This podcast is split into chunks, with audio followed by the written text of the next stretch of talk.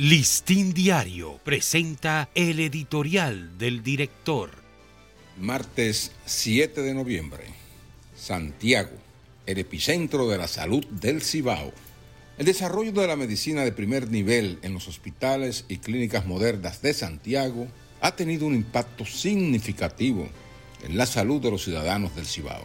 Con una serie especial de reportajes que iniciamos hoy, el Listín Diario procura visibilizar estos avances, que son el resultado de un proceso de pujanza indetenible que experimenta Santiago en todos los órdenes.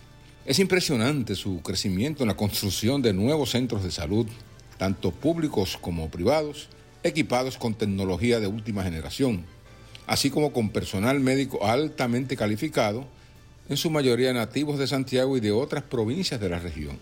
Esto ha permitido ofrecer una atención médica de mayor calidad y eficiencia a los ciudadanos que llegan no solamente de ese territorio, sino del extranjero y de otras partes del país.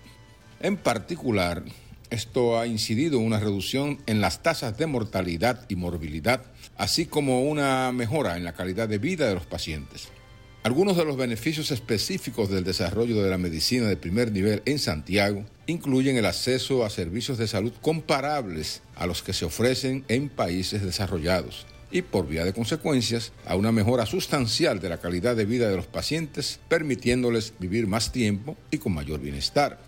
Este desarrollo, sin embargo, no es uniforme en toda la ciudad.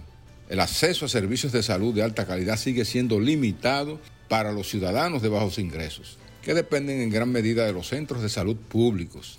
Al Estado le corresponde, pues, en gran medida, afrontar el desafío de reducir esta brecha de accesibilidad. Hay en curso algunos proyectos de construcción de nuevas instalaciones de salud que representan una inversión importante, como el Hospital Público de Santiago Oeste.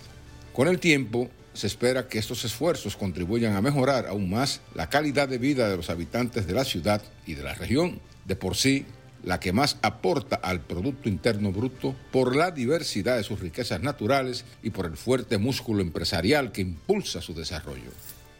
Este ha sido nuestro editorial. Listín Diario presentó el editorial del director.